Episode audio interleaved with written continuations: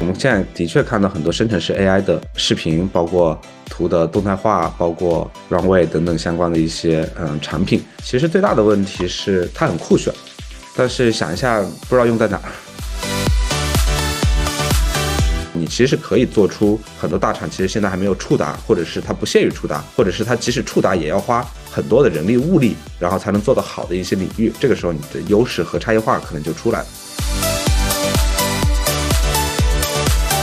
AI 不可控这个问题，其实也有一些解法。就我们自己的解法是说，我们希望在生成 AI 的一些视频完事之后的话，用户可以做很好的二次编辑和调整。长链路它是要每一个环节你都要做得非常好。万一有某一个环节有失误，或者是做得不好的话，你可能本来用户为你两个功能买单。然后你给他了五个功能，发现其中第四个功能做的不好，他前两个功能买单他也不买了。服务呢，其实在国内的整个 K 来讲，我觉得就是两点：第一是价格，第二是效率。我觉得 AI 替代人工，或者是 AI 大部分辅助人工，它是有一个过程的。这个过程从去年开始算起。如果我们用一个词叫替代率来讲的话，它可能会经历一个百分之十到百分之一百的过程。在二零二四年，应该整个的一个视频生成领域应该能达到在二零二三年图片的这种状态和层次。欢迎来到全新对话类出海中文播客《出海相对论》。大家好，我是 J。大家好，我是嘉瑞。本期我们的话题呢是 AI 视频加电商营销，或者说是 AI 视频生成在电商营销领域应用的这个话题。无论是抖音、TikTok 在海内外的风靡，还是2023年底短剧出海的火热，其实都透露出一个事实啊，那就是几乎所有形式的内容都在走向视频化，视频呢已经成为互联网上最重要的媒介。Cisco 的一份报告显示呢，视频内容目前已占据超过百分之八十的互联网流量。那从历史来看呢，视频的发展呈现出两个明显的趋势：一呢是视频信息密度的不断的提升；二是视频生产及分发不断的降本增效。人们对视频信息的无止境追求是推动其发展的底层原因，而每次真正让视频产业走向突破和繁荣的决定性力量。归根结底还是技术，胶片技术催生了好莱坞与迪士尼的黄金时代，数字影像技术铺平了如 YouTube 等中长视频平台的兴起之路，移动和算法时代以 TikTok 为代表的短视频平台强势崛起。那 AI 时代的到来呢，让视频创作迎来了空前的民主化，势必也将造就更具想象力的商业和社会前景。相较于文本、代码和图片。视频生成其实一直被认为是生成式 AI 的一大高地，因为计算量更大，高质量的数据集更短缺，可控性和稳定性更低等等。但在刚刚过去的2023年，无论是黑卷在社交媒体的爆火，还是 Runway Pika 引发的全网惊叹，无论是开源视频模型 Stable Video Diffusion 的发布，还是大厂如 Google、Meta 等不断迭代的更高质量的视频生成模型，这些呢似乎都在激情的预示着。AI 视频生成领域即将迎来重大的转折。二零二三年十二月十二日，著名华人、全球 AI 领袖李飞飞院士及他所带的斯坦福 AI 研究团队，联合 Google 呢，发布了基于 Transformer 的 Diffusion 模型 What，它的生成效果再次惊艳了 AI 界。英伟达的高级科学家金范呢，甚至转发并且评论说，二零二二年是图像之年，二零二三年是声波之年。而二零二四年呢，将是视频之年。还有十二月二十七号，马斯克对一位网友用 Mid Journey 加 Pika 生成的一个一分钟高质量的迷你剧呢，发表了一个评论。他说，二零二四将是 AI 电影元年。另外呢，根据 eMarketer 的一份报告显示，二零二三年的全球电商市场的销售规模接近六万亿美金，并将在未来几年持续呈现增长态势。而电商行业占比最大的支出。往往就是营销和销售，所以一边是技术驱动变革且即将迎来爆发的 AI 视频生成，另一边是拥有庞大市场规模、前景广阔的全球电商营销。如果将两者结合，会迸发出怎样的火花和机遇呢？那铺垫到这儿呢，也差不多该介绍出我们本期的嘉宾了，他就是全球化 AI 视频生成 SaaS 企业 AI 内容营销创作平台布尔向量的 CEO Ken 王王庆总。布尔向量呢，成立于二零二一年底，总部位于香港。成立不久便连续获得两轮近千万美金的融资，投资方包括线性、火山石、德讯、UpHonest 等等。在布尔向量服务的客户中，不乏国内知名的跨境出海独角兽品牌。可以说，布尔向量呢是 Day One 开始就同时深耕 AI 视频生成和电商营销领域的典型企业。按照惯例呢，我们先请王庆总简单介绍一下自己和布尔向量这家公司以及你们的产品。嗯，Hello Hello，大家好。呃，布尔向量是一家用 AI 帮助跨境电商的商家和全球的电商的商家快速的去制作他们的营销短视频的一家呃技术公司。我们提供像图转视频、混剪视频、长视频剪短视频等等一系列的功能，主要是帮助商家来制作他们的视频，然后用于各种社媒的投放，像 Facebook、Ins、TT 等等相关的一些平台啊，以及他们在各个广告渠道的一些投放，包括一些 Amazon 的广告系统，包括一些 Meta 的广告系统，以及 Google 的一些广告版位等等。因为现在来讲的话，大量的投放其实都是基于视频去做的，所以我们主要服务两类客户，一类的话就是跨境电商的商家，然后我们在国内基本上也服务了呃很多的，刚才有提到很多的跨境电商独角兽的一些商家，他们主要是呃用我们的 API，呃我们会给他部署 SaaS，然后我们也同时给他做交付的一些服务，这是呃国内跨境电商。另外的话，海外的话，我们其实不断在研发本身基于 PLG 的 SaaS，我们在海外为用户提供 API，然后为用户提供订阅制的 SaaS 服务。现在主要在线上呢，可以看到是图转视频，呃和混剪视频这些功能模块。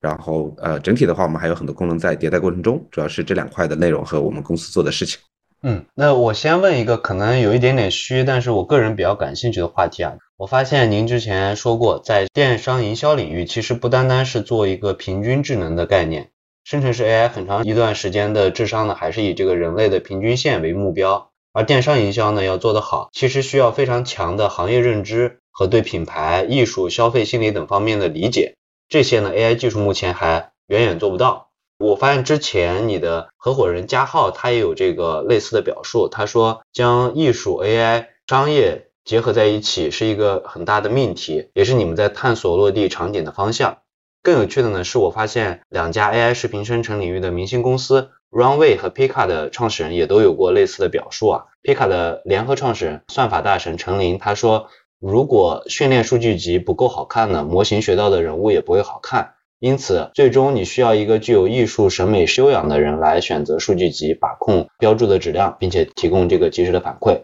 那 Runway 的 CEO Chris 呢，他在二零二三年八月份接受播客 Quired，那这个播客也是芒格生前唯一参加过的那一档播客啊。他在接受播客的采访时，在最后提到 Runway Studios 的时候，他说呢，这是我们的娱乐部门，是电影制作人、艺术家、音乐家的创意合作伙伴，可以把它想象成皮克斯。我们希望从创意的方面突破讲好故事的边界。我认为，如果你将艺术和科学融合在一起，伟大的事情就会发生。那我对各位某种程度上达成的共识一点都不怀疑啊，但是我比较好奇的其实是审美其实是一个难以量化的指标，艺术的标准呢更是因人而异，所以呢也是想请教一下王庆总，就为什么说要将 AI 技术、艺术审美和商业融合起来，有没有什么最佳实践的？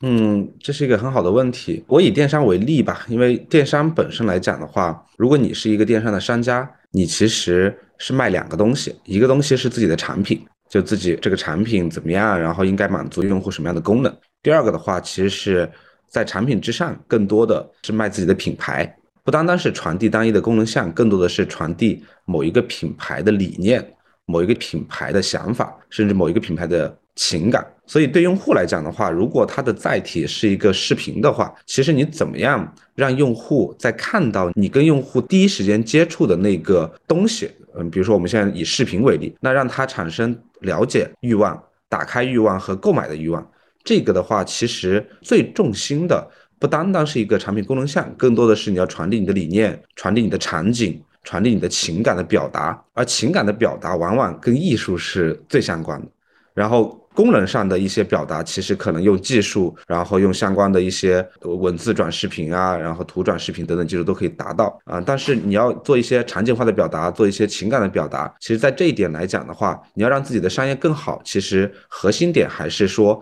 你需要有自己的审美，你应该是代表品牌要有品牌的审美，然后要有品牌在这个里面想要传递给用户的那种理念，然后要把它给。结合起来，我举一个我们自己实践的例子吧。刚开始的时候，我们也觉得就是它可能是一个偏技术性的东西，就把投放的好的数据，然后看一下他们呃一些视频做一些解构。但你会发现，其实每个品牌在服务过程中，你会发现他们的整个理念是不一样的。所以说的话，它其实非常在乎审美这样的一个方式，因为最终它会体现在品牌在投放视频也好，在展示视频也好，它整个的数据上。就我在电商里面有一个 ROI 的概念，就是说我投了多少个 campaign 的那个视频素材，然后我拿回了多少个用户购买的一个 GMV，然后这个占比，然后这个时候的话，你会发现其实它会非常直接的体现在 ROI 的提升。我们有一个实践是说，我们其实。跟呃有一个学校叫管美，跟管美其实有很多合作。然后其实跟他们合作过程中，你会发现，就是说管美本身他们跟我们合作去制作了大量的这种针对各个场景的、充满理念化的和充满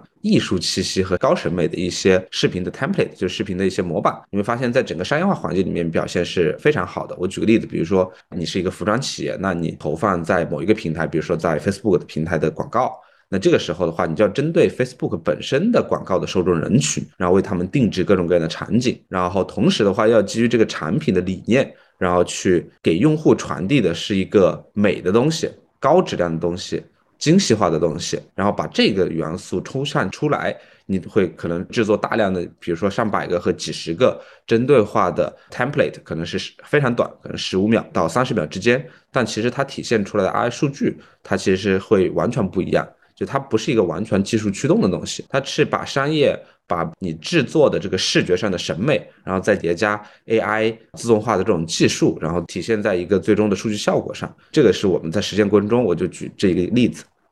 嗯，对，然后我分享一个很有意思的故事啊，啊，因为我也在做 AI agent 的平台剧组互动。那我们最近呢，在为一个巨头，我们在给他做一个视频的 agent 的应用。然后这个大厂呢，他自己有上千个视频，然后来教自己的客户怎么投广告。所以呢，他在这个场景下就有三个需求。那第一个呢，他想没看过这个视频的人在看之前要知道这个视频大概讲了什么，要不要学。然后呢，他还想知道这个视频所有的摘要是什么。那需要一个，比如说把这个视频分为三大块，每大块内容都是什么？第三个需求呢，就是当客户有问题的时候，啊，他希望直接去问这个 agent，那才能帮他定位到这个问题的答案在视频的哪一个部分？比如说这个答案在视频的三分五十秒。那进而呢，就能更好的掌握视频的内容。所以呢，我就需要给这上千个视频做摘要、脑图，然后自动生成测试，并给出答案，并且呢，我也要通过这种把视频转成文本以后做成知识库的方式，然后用户在提问的时候呢，也会告诉用户这个答案在几分几秒。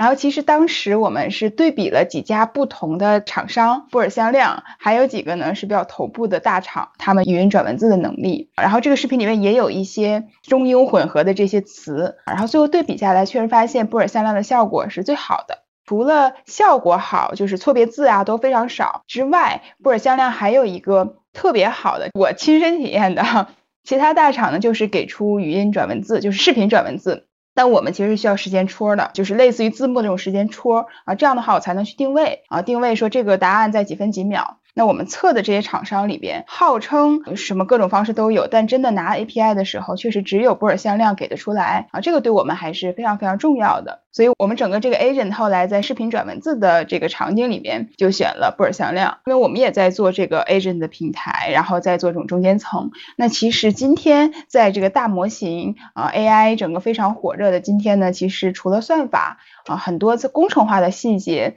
啊，都是非常重要的。然后我看到你在之前的这种公开访谈的时候也聊到，说在技术方面啊，布尔向量不局限于某一类单一的算法，而是不断的探索跨领域、跨场景、跨模态的算法和模型，比如换装技术、换脸技术、视频动态化技术，甚至可以支持到商户从模特库选择虚拟模特，从而自动实现一些建模、换装、视频等效果。啊，你还说过呢，不同于一般的算法生成技术，布尔销量结合品牌市场营销，在使用 AI 技术的同时接入市场数据啊，算法通过大数据分析市场偏好和趋势，生产能够有效引起市场反馈的视频内容。所以我也其实也蛮好奇的，你们拥有自己的模型、算法能力和独特的数据，但是呢，毕竟创业公司的资源也是远低于大厂的，那你们能够在某方面领先，一定有一些独到之处。所以呢，一方面你分享一下你们有哪些独到之处，另外一方面呢，啊，也去站在整个的这个创业公司的视角下分享一下，那创业公司相比于大厂在模型、算法、数据方面有什么不同？那创业公司如何打造出自己的差异化优势？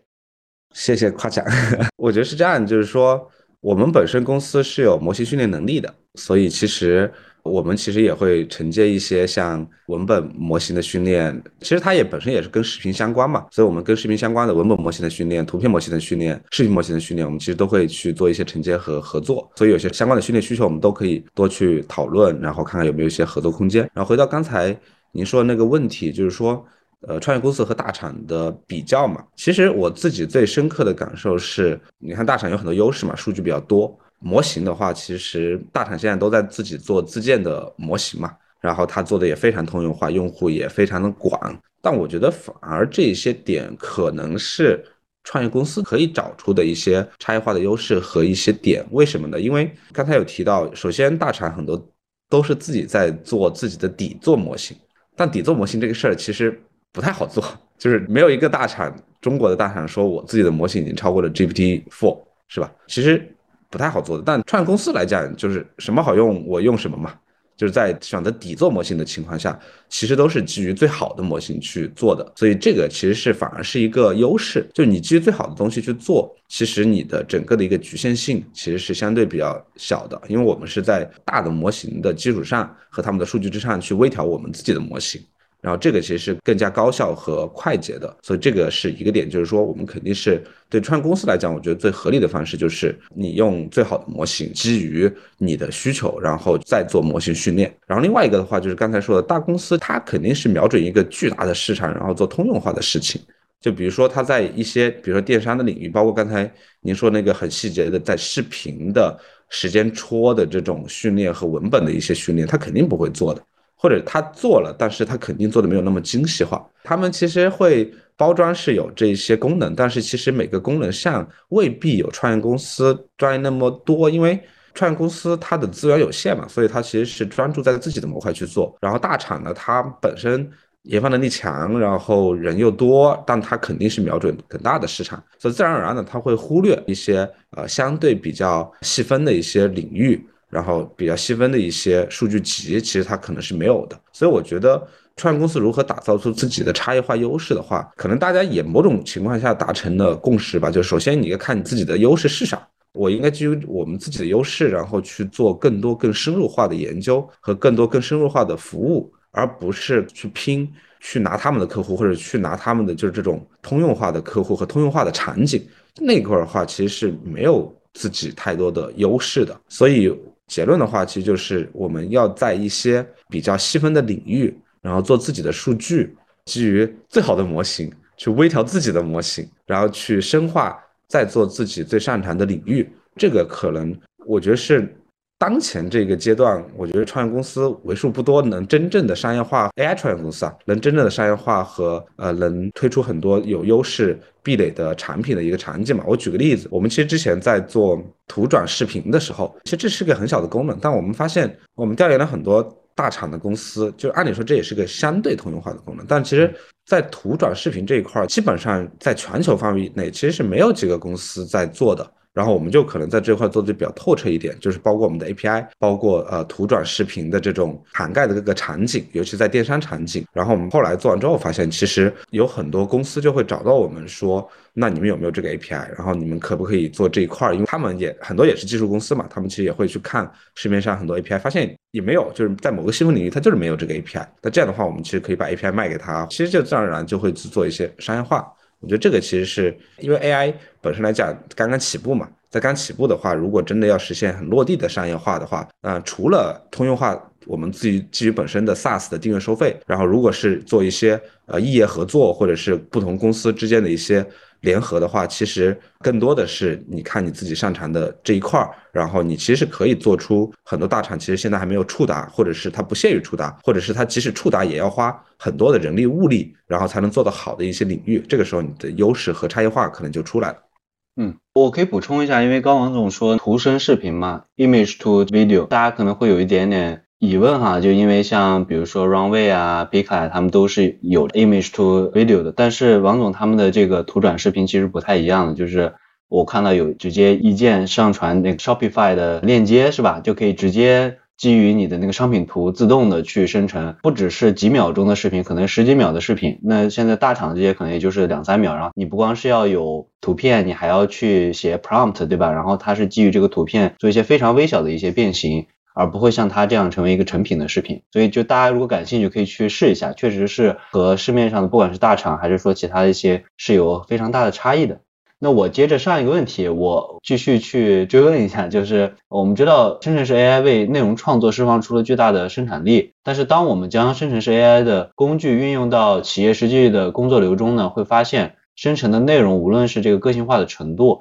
还是内容生成的稳定性，往往都。不尽如人意啊，因为大模型呢，往往都是基于这个大量的公共数据集进行训练的，而不同行业、不同企业的需求和特点呢，却是千差万别的。所以大模型大多数时候呢，都无法做到真正的足够懂得具体的客户的特点和需求。但是呢，在电商营销领域，就像刚才王总也说，因为其实品牌都是独特的。因为它不独特，它就不足以形成品牌，没有差异化嘛。所以品牌呢都会希望自己发布的内容有独特的调性，这样才能形成统一的品牌联想，营销呢也才更有效率。所以如果说能将 AI 快速生成的内容与品牌的风格结合在一起，定向产出具有品牌调性的内容，那这一点呢会对品牌来说会非常有价值。这个呢是这个个性化或者是说是品牌调性的问题。另一个问题呢是一致性和这个精细度。因为现在 AI 生成的视频大多还是能让人一眼看出来的，也就是所谓的一眼 AI。因为生成的质量和效果呢，还不是足够的好，且并不可控。而品牌营销的视频内容，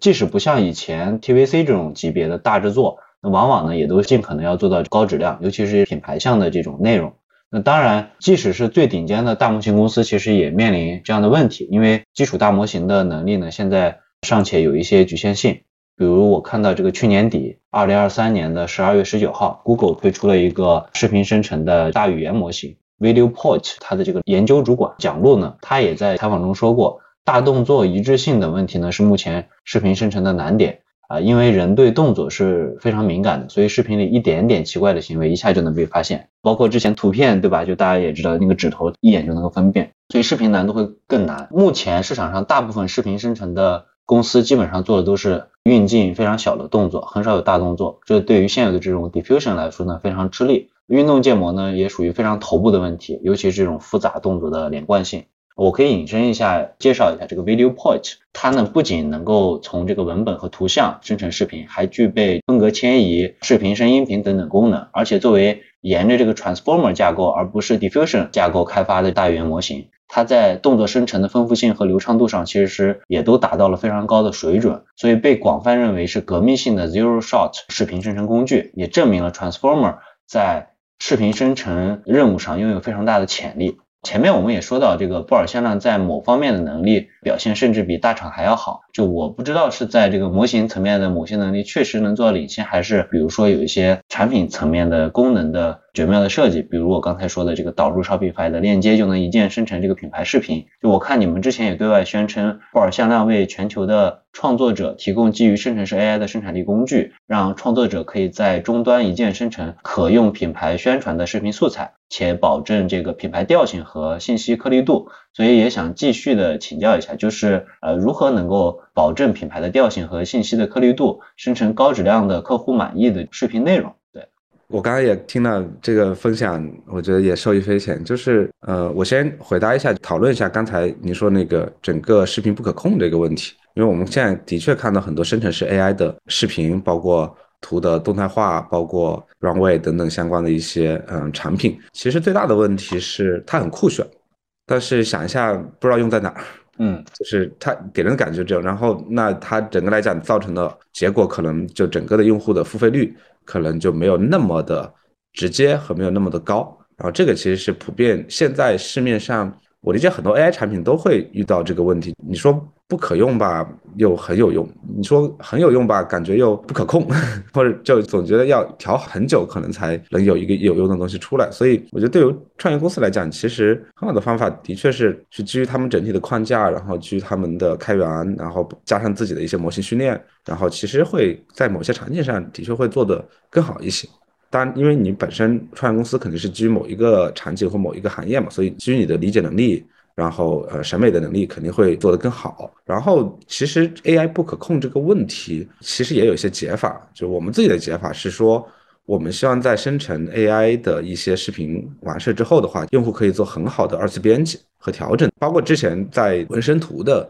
有一段时间非常火的时候，其实很多公司。去解决了这个能力的话，其实它的整个的转化率会提升很多。嗯，然后这是一个，就是说你必须让自己的 SaaS 产品，因为我们做的就是应用化 SaaS 嘛，然后它会具备可编辑能力和可以对 AI 生成的东西做一些调整。然后第二的话，其实就是刚才说的，我们应该让它基于某一个场景的效果要变得更好，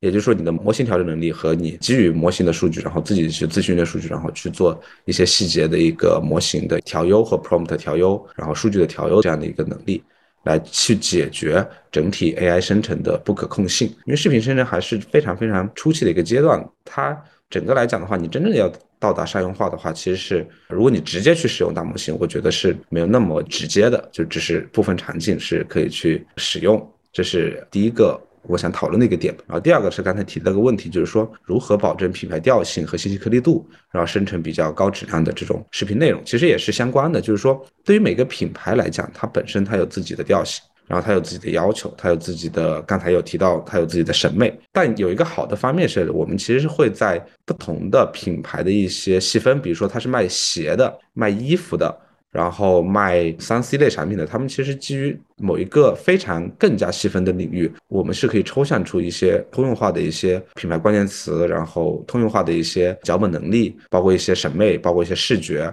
等等相关的，是可以把它给抽象出来。抽象出来之后的话，它就会变得更加的可用，然后我们去往生成高质量的客户满意的视频内容去做。那如何去做呢？其实如果跟 AI 去结合的话，你会发现它其实不是一个。百分百 AI 的事情，为什么？就是说，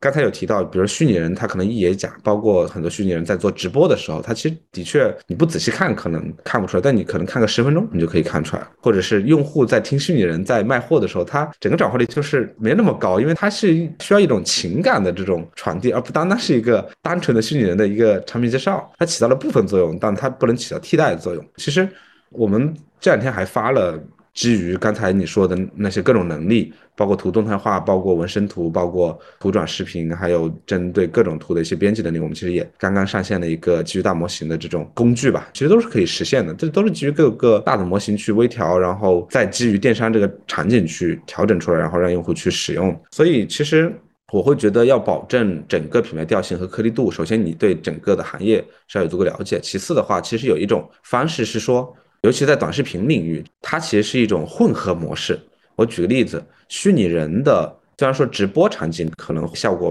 没那么好，但是其实虚拟人在解决某一些问题，就比如说我就需要一个十五秒的投放视频，那我其中三秒或者其中五秒是虚拟人，这个时候它解决问题就会更大，因为三秒和五秒其实是起到了可能商户所缺失的，我需要一个模特，我需要他讲某一种小语种。的这一个功能已经实现了，但它又没有造成一些不好的后果，就是用户是看不出来它是假的，因为可能就三到五秒，然后接着可能就结合另外一些我们自己的视频的数据库，然后去做混剪，然后再去结合比如说图片动态化，然后去做生成，它整体混出来的一个十五秒视频其实是可以被商用的，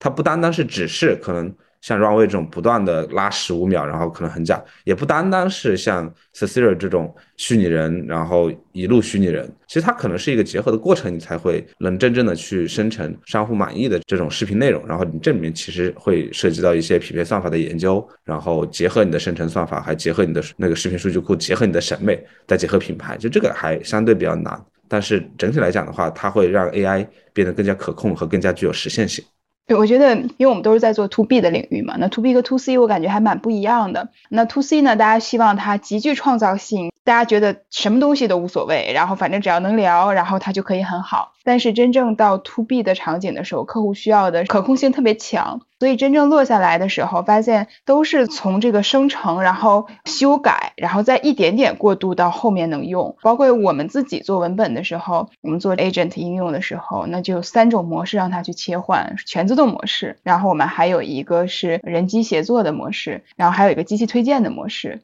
机器推荐就是只推荐，然后人去选。那人机协作，我们就是啊，让机器先回答，回答不了给人。都是说，那人怎么去参与？我们真正的场景里呀，只有很小的客户会使用全自动的模式，因为其实这个风险还是蛮高的。啊，然后刚才你提到视频的可编辑和调整能力，然后我忽然想起来之前我们录的那个彩云，我们之前的一期，他也是做文本的，然后我们当时就聊到说这个生成的内容如果生成之后可编辑和调整，它长的是图片，他说如果 Midjourney 和 Adobe 结合起来，他说在这个这个往后一下，那 Adobe 增加了这个生成的能力之后，它的这个影响力可能会高于 Midjourney，因为大家看到的东西可能就是想来回调整，嗯。下一个问题啊，我在布尔向量的产品官网简单的了解了一下你们的产品，发现了一个有趣的功能，就是可以追踪生成的品牌视频在各种社媒上的营销效果数据，TikTok 呀、X 呀，就之前 Twitter，然后 YouTube 等等。我也注意到你之前公开表示过，从客户的角度来说，他们更关心你提供的结果，而不是具体的技术或者说前后端的体验。最终，他们最关心的呢是对销售的影响以及对业务带来的价值。这些呢不仅仅是技术问题，而更多是以用户为中心的问题。作为一个一站式的视频服务平台呢，布尔向量不仅能够为品牌方提供生产力工具，同时也具备视频投放的效果分析和营销管理这些功能。然后将服务范围从设计延伸到了应用的环节，通过对品牌方投放到市场的每个视频进行追踪，并且对视频的营销效果进行分析，实现场景化的运营，从而帮助品牌提升这个市场营销的效果。那目前来看呢，市场上电商营销场景的 AI 解决方案呢，大致可以分成两种，一种呢就是生成各种营销内容的，帮助企业降低人力成本。另外一种呢是深入到各个细分赛道，通过精准的渠道内容匹配完成这种营销效果，比如说曝光啊、点击啊、互动啊，甚至是直接销售这些效果的提升。而现阶段的电商营销服务企业呢，更多是聚焦在解决第一个，也就是生产效率的问题。在营销效果提升方面，能够提供完整解决方案的企业呢，其实并不多。这也和这个大模型的能力相关，就是很多它追着追着自动化它就跑偏了，对吧？但是呢，也确实在流量成本普遍高昂且企业营销预算缩减的情况下，效果提升呢才是更多，尤其是这种中小企业更加青睐的方式。那我们在那个 X Real 那期其实聊到一个概念，就是产品呢不存在好坏，其实每一个产品都是不同的 trade off。布尔向量从成立开始呢，其实就提到要做效果追踪，也想请你分享一下这段故事，就是为什么要做这种我把它叫做全链路的营销 SaaS，而不只是做。内容生成背后呢有什么样的思考？嗯，这这也是个非常值得探讨的话题，因为这个事儿挺难的，就是全链路这个事儿的确非常难，因为就像你说的，有些可能数据跑着跑着就跑走。但我自己的观点是这样的，我觉得第一个观点是，我觉得内容生成本身，如果你只是做单点的工具化，当然我们其实也有很多工具化，你会发现一个问题，就是说，如果这个本身工具化你。没有特别大的这种就是模型壁垒的话，其实你很容易被别人抄走。就这个其实是 AI 技术现在面临一个普遍的问题。比如说 Runway 出来之后，可能 Pika，Pika 出来之后有另外一家 Google 马上要出。它其实整个内容生成端，如果从单点工具化里面来讲，其实壁垒是蛮，它其实也是高的，但是其实它相对大厂来讲是很低的。大厂其实有能力把你可能几十个人研发一两年的东西，瞬间可能他们拿一个几十个人团队可能就搞定。那创业公司刚才也说了，它整个的核心优势是你对整个细分领域和场景和商户的足够的了解。那你怎么去体现你足够的了解呢？其实是商户肯定不是一个单点的一个行为，它肯定是一套完整的动作嘛。那这套完整的动作其实大厂它也抄不了，然后同时它也。大概来讲不会去做这种刚才说的比较细分的领域，所以其实全链路这个事情，其实我觉得很多很多人都是想去做的，所以一定是我们朝的一个整个的一个方向性的一个东西。但刚才说的它比较难的点在于哪呢？就是全链路它是要每一个环节你都要做得非常好，万一有某一个环节有失误或者是做的不好的话，你可能本来用户为你两个功能买单。然后你给他了五个功能，发现其中第四个功能做的不好，他前两个功能买单他也不买了，嗯所以很有可能出现这种情况。所以我们其实是谨慎的往前在做这一个相对功能。其实最好的是说，我们真正的能保证每一个链路它上线之后，其实都能做到啊真正的去产生价值。我举个例子，比如说在视频生成的时候，你加上一点点，比如说刚才说的 Shopify 的 URL。或者是 Amazon 的 URL，其实它是往链路上游往前进了一小步，但可能也是仅仅一小步。往后的话，其实是你会加上那数据追踪，然后接一些 API 去做数据追踪，其实是很谨慎的在去做的。但我觉得，如果我们想用 AI 去做创业，其实是不得不去做，甚至是你做完之后，你能很好的提升你整个的一个议价能力。就是我是为你的整个链路去买单的，真正的去为某一批用户去着想，但它带来的损失就是说我没有在这个链路上用户，可能就不是你的用户。这个其实是一个谨慎抉择的一个过程，所以你说背后的思考的话，可能更多去想它会造成什么样的好处，以及它会造成什么样的一个影响。尤其如果你本身做的是全球化的 POG 的 SaaS 的话，其实它是一个比较难的一个过程。包括我们其实做了一年多嘛，海外 SaaS 做了一年多。也是刚刚起步吧，因为海外 SaaS 本身整个的周期基本上至少是四五年以上才会真正的有一些影响力。但你会发现，其实我们观察海外 SaaS 的话，其实往往在前两年他们都做单点，但往往在后面的话就会接上像 Team 的一些协作的一些功能，包括像刚才说的全链路上下游的一些功能，就会慢慢去接。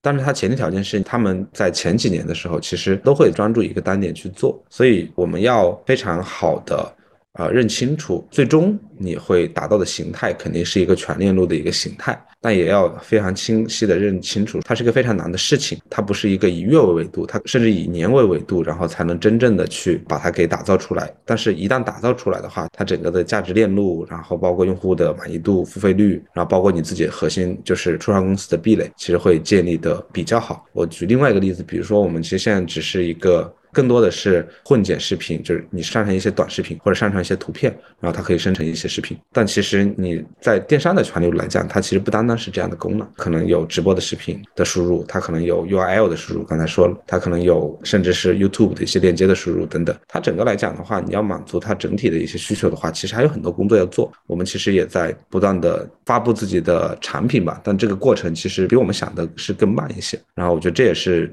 很有趣的地方吧，就是我后来才真正理解为什么海外的全球化的那些很厉害的 POG 的 SaaS 公司，AI 的也好，不 AI 的也好，其实他们的沉淀时间都会比较长。就 SaaS 本身就会时间比较长，它不像 To C 端的产品，可能几个月甚至一年，然后就可以形成爆发性的增长。嗯，对。下一个问题其实正好能接着您说的这个，因为你们在海外市场做这种 SMB PLG 的这种中小型客户的 SaaS。然后富尔向量的首页呢也显示已经生成了几十万条 AI 视频了，包括我看你们的定价也是海外市场比较成熟的这种分阶订阅的模式，价格呢和黑证比了一下，稍微便宜一点点我看。然后从这个网站的搭建到产品功能的选择，我理解你们其实已经做了很多次调整了，我也认为你们有这种 PMF 的经验了。我们 MindOS 那一期，包括 Flash Intel 那一期，其实也都聊过 AI 产品 PMF 的话题。这对于创业公司来说，其实是非常关键重要的一个里程碑。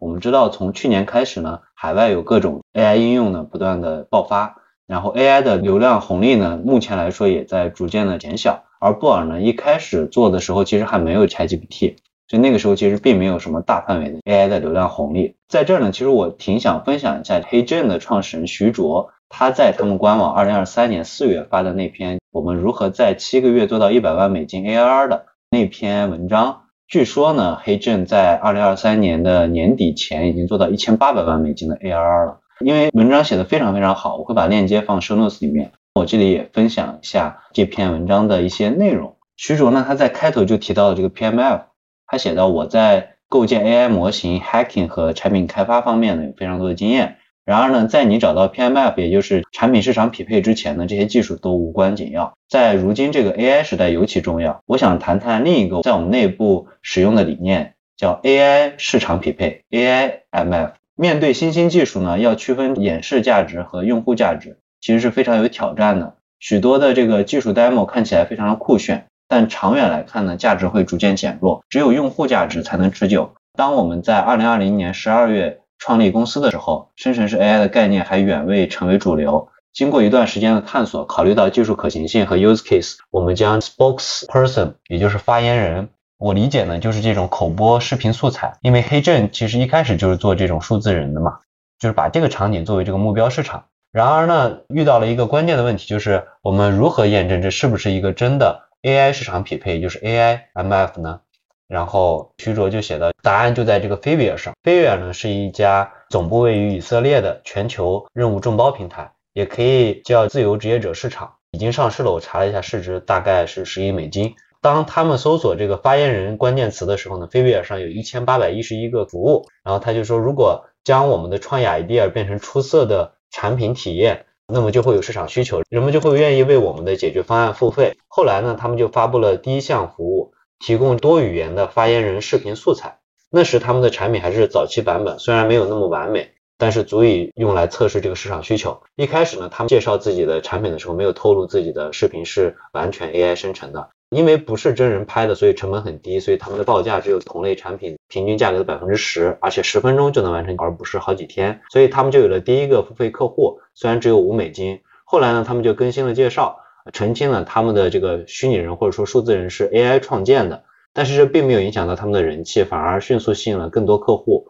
有三十多个客户呢主动找过来，帮助他们更好的了解了 use case 和价格预期。他们发现客户愿意为每分钟的发言人视频呢支付三美金的费用，所以说他们可以说用很低的成本和不完美的产品呢就找到了这个 PMF。我觉得这是一个非常精彩的找 PMF 或者这个 AI MF 的例子。就是找到自己的产品 demo 有能力解决的差异化的问题，在合适的低成本的渠道或者说流量洼地呢，面向目标人群做精准的触达，找到真正的用户价值，并且完成交易的闭环。当然，这是我个人的理解，所以也是想请王庆总结合自身的经验分享一下，就是在海外的 SMB 市场如何完成这种冷启动，以及如何找到 PMF。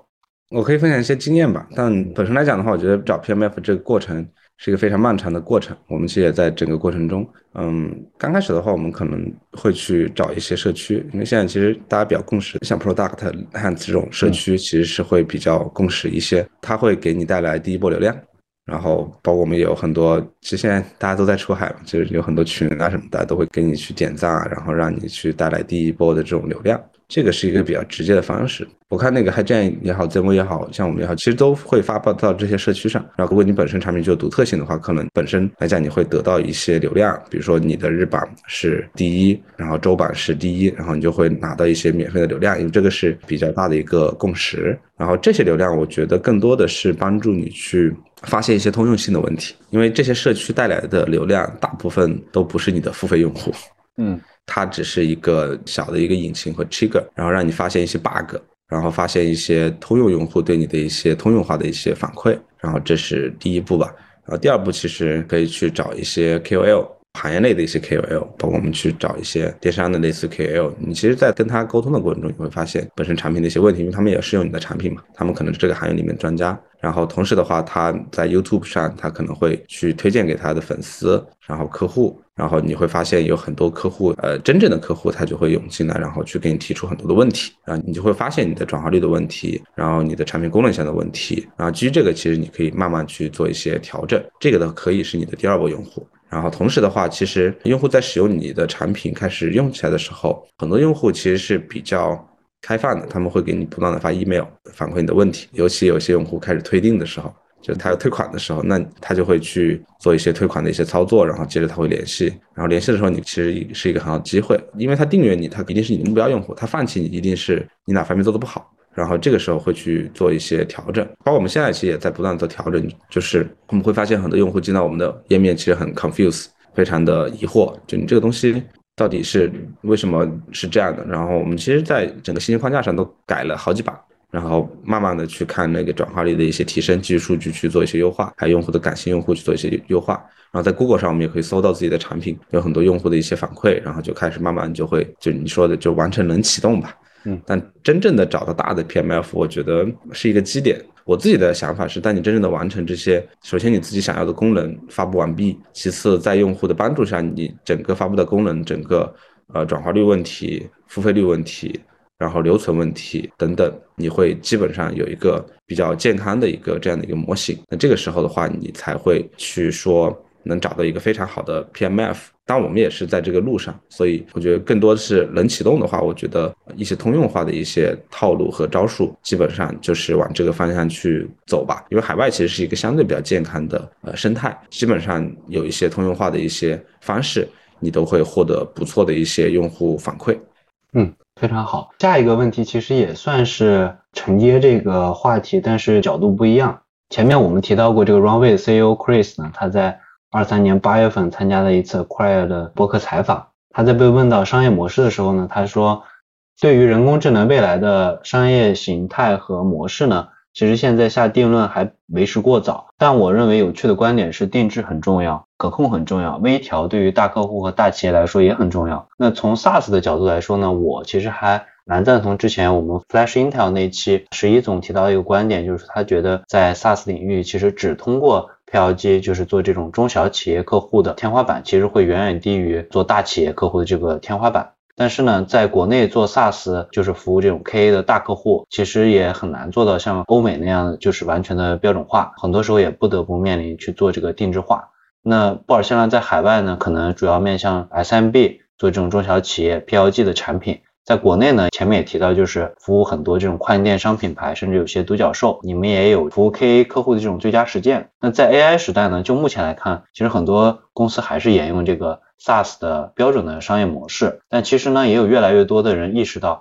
可能 AI 时代的产品和商业模式并不是完全和成熟 SaaS 市场是一样的。包括最近那个李飞飞和那个吴文达教授他们去聊，就是说。你应该去专注于 task 而不是 job，对吧？那事实上，在任何的新兴市场，想要提供标准化的服务都是很难的。包括咱们提到这个黑镇，他们主要也是面向全球市场做 SMB 的。但是在一篇近期的福布斯对黑镇的报道中也显示呢，二零二三年的十一月，黑证开始招聘销售代表，并计划在未来一年内员工数量翻倍。重点呢是追求这种大型企业的业务合同。所以也是想请你分享一下，结合这种服务跨境电商独角兽的最佳实践，那 AI 时代早期企业服务的商业模式，您觉得应该是什么样的？以及呢，怎么做好这种 enterprise 或者说 KA 大客户的服务的？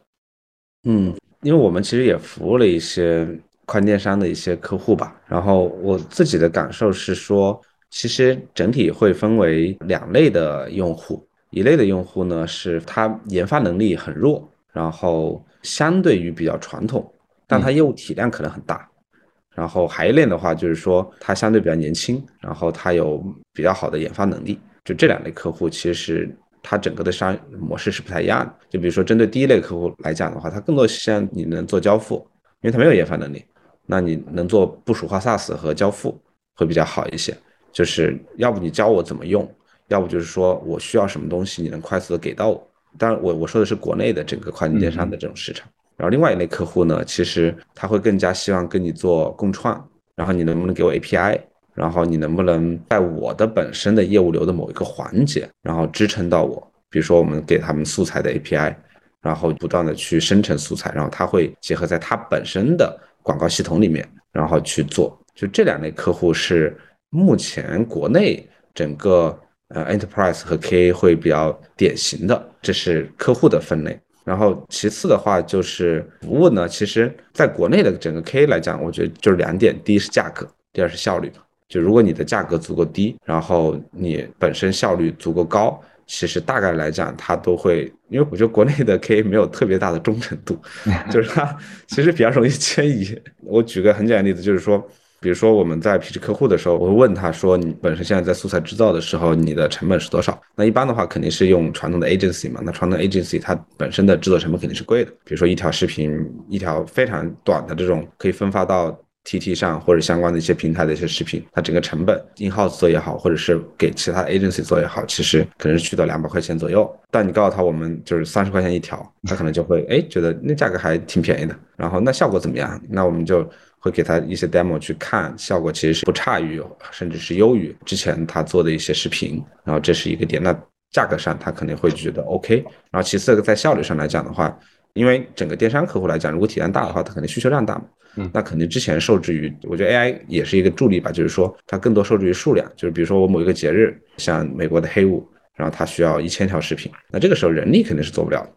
那它可能就需要 AI，然后去做。那这个时候你的效率上，因为机器是没有工作日的嘛，所以它可能一下子能做几万条。那这个时候的话，它又会觉得效率是比较提升的。那这个第一步，你其实是解决了它整个的一个 pitch 客户的问题。然后接下来其实是怎么去服务好它。那这个的话，就是你要有非常标准的 SOP，然后能真正的去让你的产品足够好。我觉得大概来讲其实是 OK 的。这个其实衍生出另外一个问题，就是说 AI 在服务 K 客户过程中。它其实未来的确会部分替代某一些传统的 agency，这个我觉得是一个确定性的事情，因为它的确价格更低，然后效率更高，只不过它可能会面临各种各样的初期的一些问题，比如说可控性的问题，比如说虚拟人相当于一些情感化的问题，就相对人工来讲，比如说 AI 客服它有一些小的一些 bug，是吧？但整体来看的话，它很快就会被修正。然后你通过模型的微调，很快其实也就会被修正。所以整个过程，我觉得还是要去了解他们，然后去抓住他们的痛点，然后去看你真正能为商户产生的价值。因为我觉得现在整个的经济环境其实相对比较淡嘛，所以其实每个企业来讲，它其实都有降本增效的一个诉求。我觉得这个反而是在 AI 早期的一些服务的公司，其实他们一个非常好的机会，因为它的确。正好切中了这个点，它不是一个纯粹以就关系好是资源多，然后我就反正大家都有钱，就现在其实可能就那个时代其实本身来讲已经过去了，对，所以我觉得反而是真的的一些创新的技术公司，然后能服务好客户的一个很好的一个契机吧。对，因为我们主要也做 KA 嘛，然后刚才你聊到这个 KA 的这个不忠诚度，没有什么忠诚度这个事儿，我其实想做一些补充。其实你刚才讲到这个 KA 不忠诚，就是原来用 agency 可能很贵，然后今天有了新的技术，那可能价格忽然降了六分之一，他一定换，或者是很大型的，哪怕降一半、三分之一，他都一定会换。我之前我们做私域嘛，微信生态，然后我知道有一个例子，屈臣氏整个的微信生态原来是找。某一家公司去做的这个整个的代运营，其中是分润的，然后一年他们的这个上面的量也非常非常大。然后后来第二年他换到了另外一家公司，原因就是因为他的代运营给到的最终的分润降了三分之一，所以相当于整个这个成本的减少是非常非常多的。所以这种特别大的变化下，他就会说，哎，那我要换一个 agency。但如果是对于他的支出的损失没有那么大的情况下，也就是说给他的支出没有带来非常指数级的这种变化的时候，其实服务 KA 的时候，哪怕工具稍微有一些瑕疵，我觉得他们这个忠诚度还是挺高的。其实，在这种场景下，我的观察是。一种就是你要砍自己的毛利，那另外一种其实可能就是最先进的技术，这种技术代差带来的成本的急速下降啊，这可能也是 AI 为什么说今天大家觉得特别大的一个机会的一个很大的点，就是这种技术代差最后能够让这个成本急速的下降，然后这个下降它可能不是说下降百分之十、百分之二十，因为我觉得百分之十、百分之二十对于企业来讲，对于 KI 来讲无关痛痒。但是真的下降到三分之一，下降到六分之一，这个时候他会觉得哦，那我必须得换。然后身为创业者呢，那我现在越来越意识到，一切的原点都是人和组织。那我看公开资料，你之前在大厂也拥有非常多年的这个产品运营及商业化相关的经验。然后你们核心的团队呢，也大多来自腾讯、字节、特斯拉、全球总部等大厂及海外的头部机构，并且呢，都毕业于宾夕法尼亚大学、牛津大学、Berkeley 香港大学等国际知名的高校，分别带领过 To B、AI Lab 核心数据算法团队，具备非常丰富的全球产品实战经验。那一方面呢？我觉得能够组建一个这样强大的核心团队还是非常非常难的，因为很多时候创始人包括创始团队其实代表了公司的上限，所以作为创始人能够吸引并留住一堆在某些方面可能比自己都强的人，这个是很难，他对于认知和自己格局的要求都是非常高的。那另外一块呢，你们也成立两年多了，句子也成立了一段时间了。那这个过程呢，我发现其实最强的人可能也不是一个组织强大关键的要素，把组织打造成一个有机体，然后大家一起共同成长，这样形成的无论是组织能力还是团队文化，其实都可能会更强大。所以也想让你在这里给大家分享一下，如何组建一支完备的全球化团队，并且在创业的过程中大家一起成长的。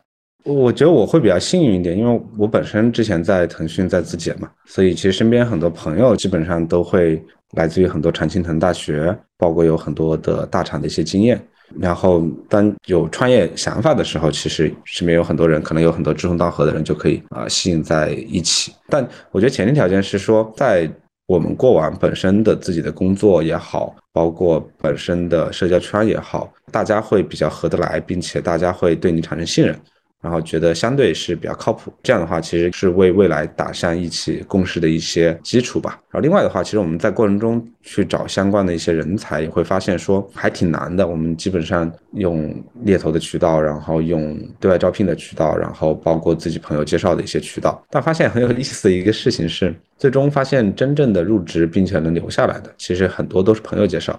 这个还挺有意思，就是跟我之前的想法是不太一致的。按理说外面有大量的人才，然后简历看起来也很不错，但其实最终发现，其实还是基于本身的一个圈子里面可能会入职的会多一些。后来我就自己也在反思，就是说怎么样去组建一个比较好的一个团队，然后让他们整个过程中一起成长。首先是组建团队这个事儿，我觉得。更多的是说，我们要花很多心思去看身边的一些朋友，建立一些连接，然后并且在身边的整个圈层里面去挖掘相对比较志同道合的人。因为本身可能在我们本身的朋友圈里面，其实往往他的能力、他想做的事情，甚至他的性情，然后他的整个的理念，其实差异性都没有那么的大，所以他本身就具备一定基础。我举个例子，比如说我们要在 Global 硅谷那边，那可能更多的是利用。硅谷那边朋友的一些人脉，然后去找一些志同道合的华人朋友，因为圈子可能都在那一边。然后这个过程中呢，其实怎么去其成长呢？我觉得更多，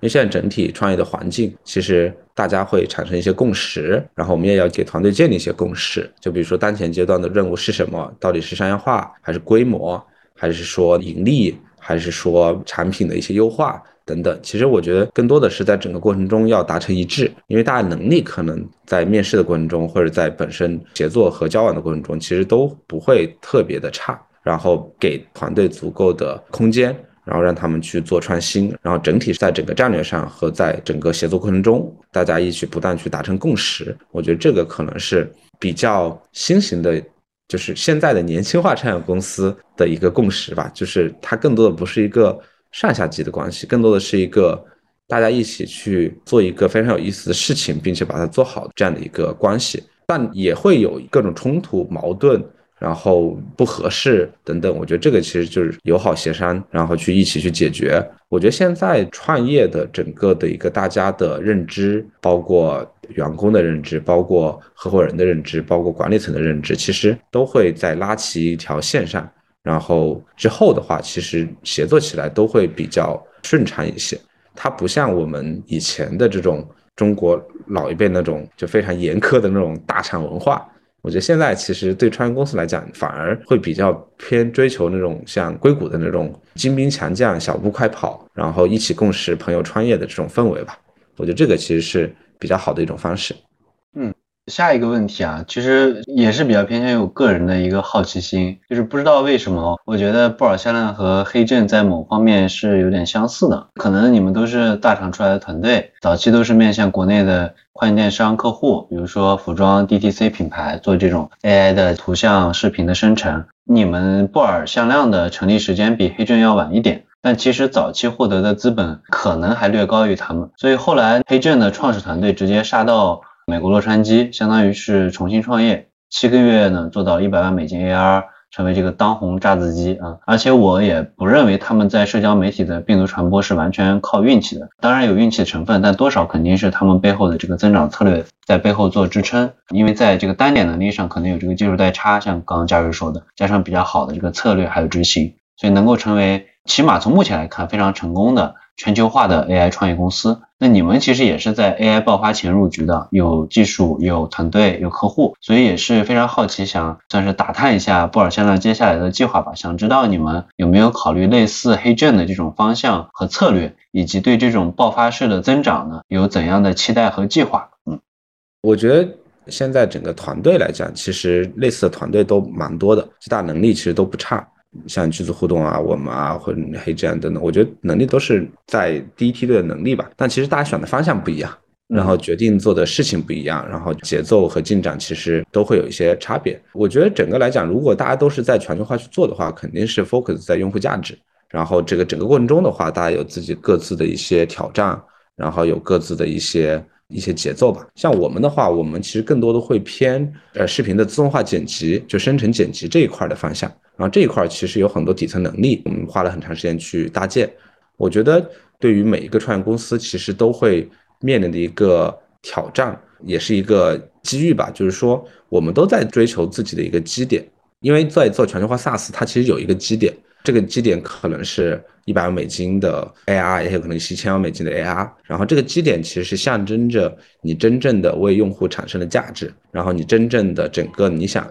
做的产品已经完全发布出去，并且基于用户的价值已经完全迭代完毕了。我觉得这个基点其实是蛮重要的。这一个基点其实是所有人都在做的，因为我们成立了两年嘛，其实也在这个过程中，我们其实也在不断去优化相关的一些产品，但是。我们本身来讲有很多功能还没有发布，所以其实我觉得对于每一个全球化的 SaaS 公司来讲，它的策略和方向一定是把自己的产品发布出去，然后同时深耕在全球的一个市场，包括我们自己也是，我们在海外的团队会比较深耕海外的一些用户，然后同时 global 的同时深耕电商的一个场景吧，所以我们本身对爆发性增长，我会把这个词换成某一个基点的期待，肯定是在。啊，二零二四年其实跟黑剑类似的这种节奏差不多，我们会在二零二四年把产品发布完之后，优化完之后，然后看整个的一个天花板和增长，这个其实是一个比较重要的一个规划和期待吧。然后每个 SaaS，我现在感觉起来，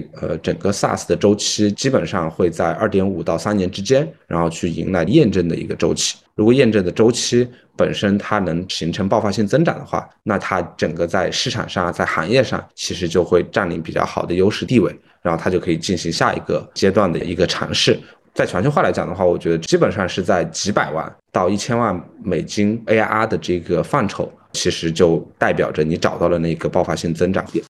对，呃，我觉得刚才聊到基点的这个观点啊，我觉得还蛮有感触的。就像你说的，有些基点可能是一百万美金或者一千万美金啊。因为我们昨天刚刚突破了我们另外一个基点，我们是一个我们内部的一个系统的账号数量级，我们第一次完成这个基点，总共花了三年的时间。然后昨天我们把这个基点翻倍，翻倍的过程只花了四个月。所以就是第一个阶段是三年，而第二个阶段只是四个月。所以确实是，就像你说的，其实找到这个基点的过程是相对比较漫长的，其实是需要耐心的。包括 AI 之前特别火的 SaaS 公司 Figma、Notion，还有这个 Airtable。大家就聊说，忽然变成了这个百亿美金的估值，但实际上他们已经成立了十几年。那前几年他们是有非常漫长的蛰伏的，他们是不被看到的，他们也是不被看好的，甚至一度是被资本放弃的。其实找到基点的过程，有些人可能更快一些，有些人可能更慢一些。但是整体来讲，我觉得作为 SaaS 从业者来讲，可能还是需要非常大的这种耐心啊，也需要一定的韧性在里边。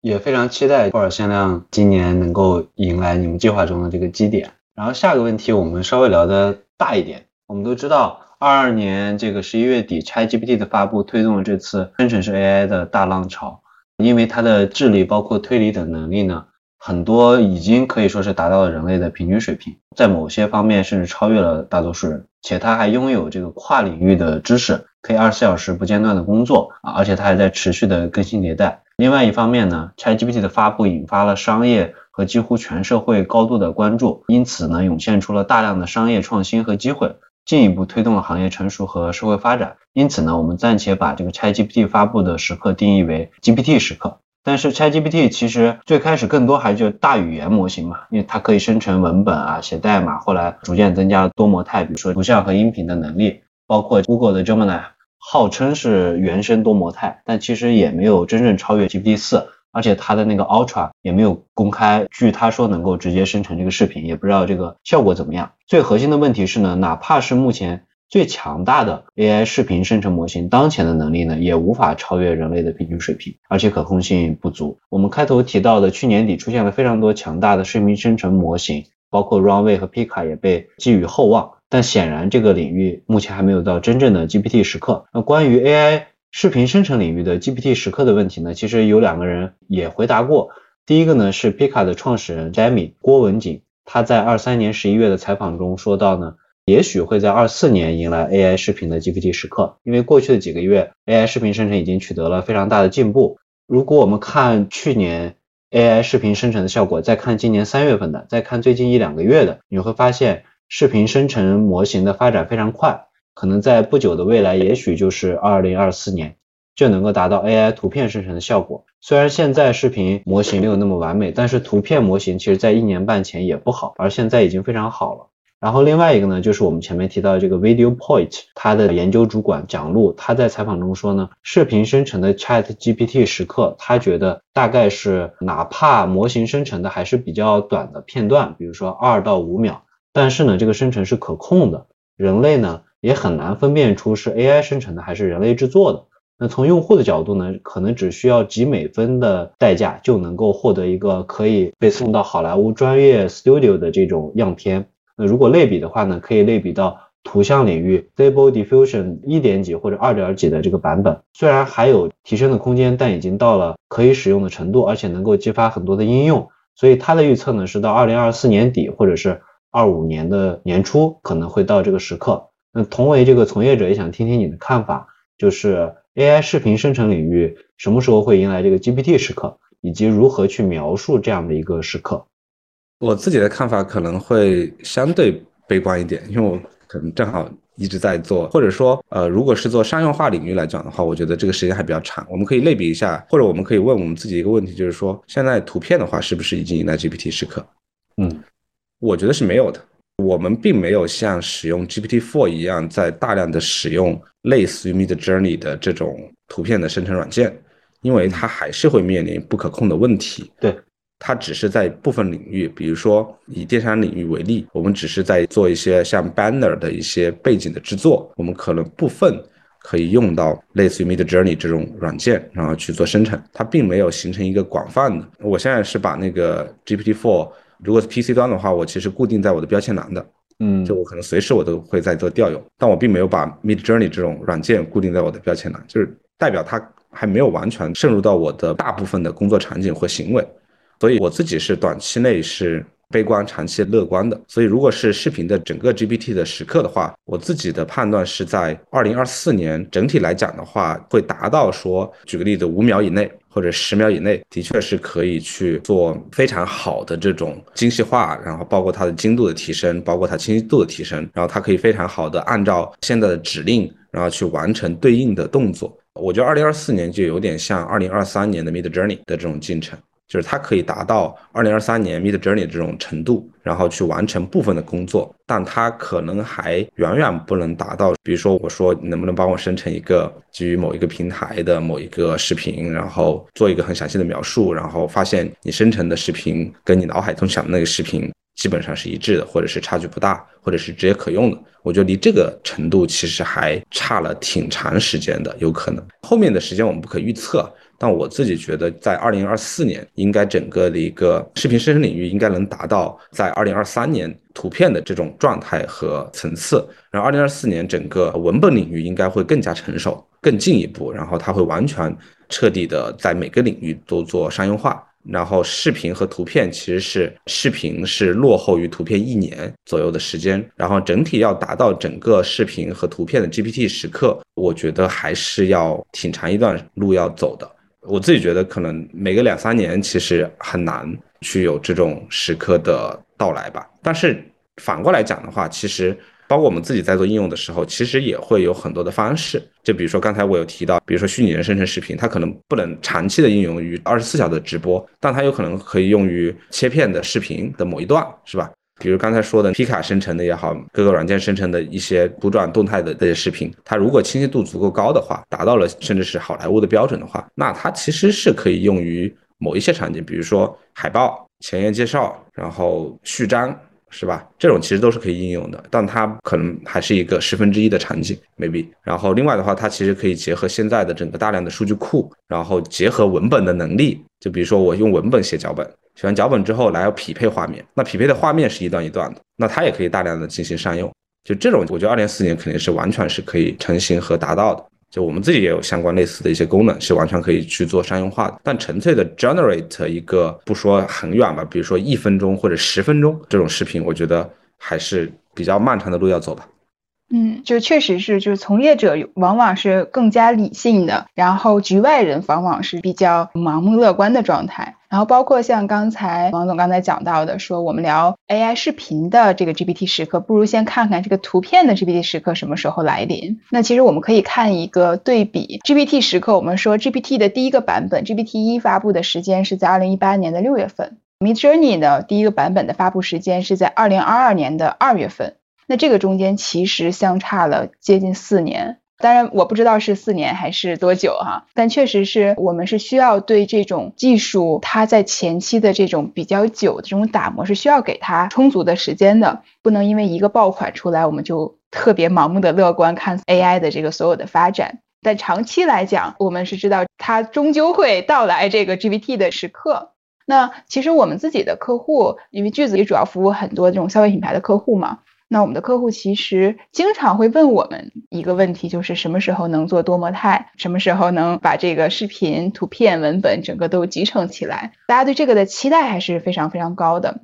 但是我觉得，如果真的落到 to B 的场景来讲，可能我们还是说，一方面呢去把控好这个客户的预期，然后一方面呢看当下的 AI 能做哪些事儿，然后在当下能做的地方一起和客户共创，那与客户在一起，那持续呢去打磨好更多的标准化的产品和应用，然后让客户持续的付费。我觉得这些当然也需要时间哈，所以在这里最后呢，也想请你分享一下。那在 AI 视频生成领域进一步的发展，那它会如何影响电商营销的格局？那品牌方和服务商呢，需要做哪些准备？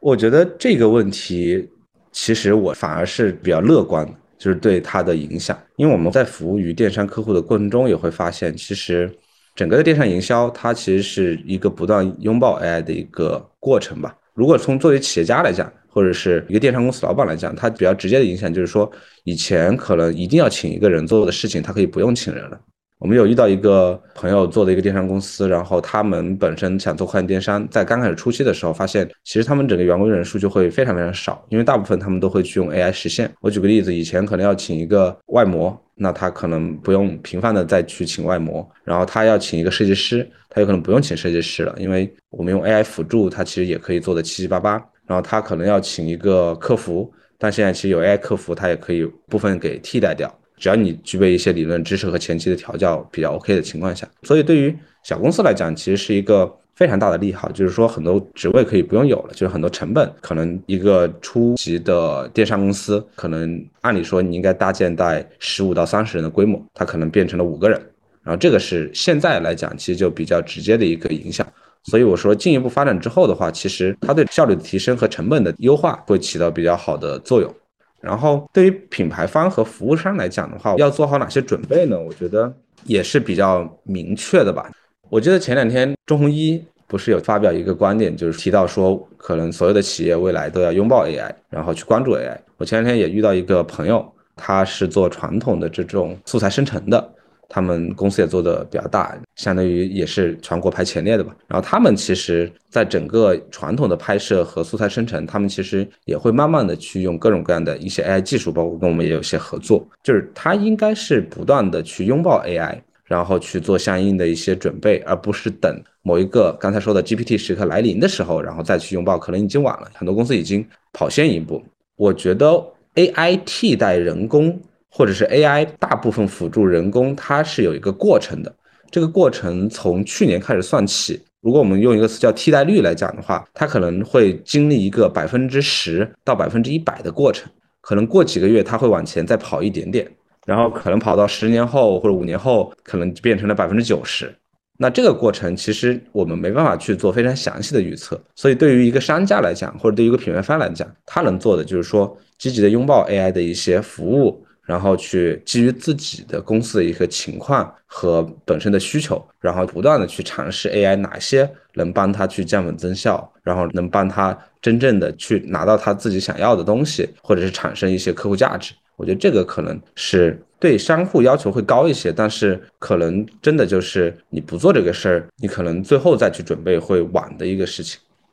嗯。确实是这样的，就是我忽然想起来，特别想引用前两天看这个 Sam Altman 的一个访谈，然后就聊到这个 AI 应用落地。那首先大家对这件事儿呢，肯定是说长久的这种各个行业的 GPT 的时刻，包括所有的这个 AGI 真正的时刻。肯定是没有那么快的，但是在接下来整个落地的过程中呢，其实是循序渐进的。那包括在落地的过程中，其实可能我们作为从业者，持续应该去思考一些啊社会的惯性啊经济的惯性啊人们生活方式的这些惯性。那这些惯性其实对落地的影响还是挺大的。那 AI 呢会颠覆一些事儿，但不会以我们认为的方式来颠覆。企业或许应该学习如何帮助人类习惯 AGI，并与之共同成长。所以。还是对这个 AI 的未来充满了一些美好的期待。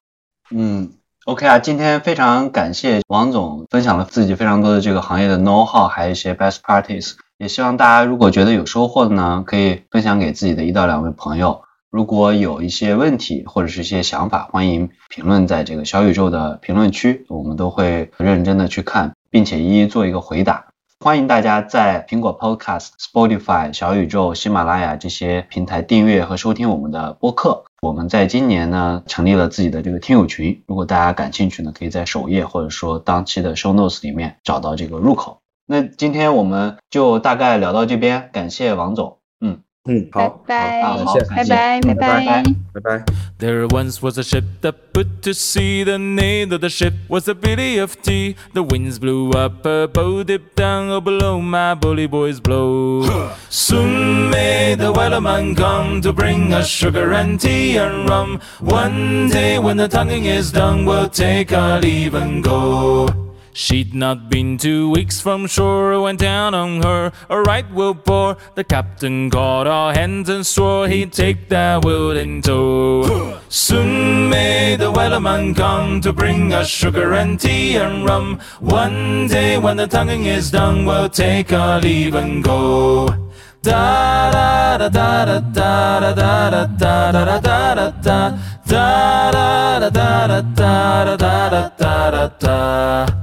before the boat had hit the water, the whale's tail came up and caught her. Our hands to the side, happened and fought her when she dived down low. Soon may the wellerman come to bring us sugar and tea and rum. One day when the tonguing is done, we'll take our leave and go. No line was cut, no whale was free. The captain's mind was a knot of greed, and he belonged to the whaleman's creed. She took that ship in tow. Soon may the wellerman come to bring us sugar and tea and rum. One day when the tonguing is done, we'll take our leave and go.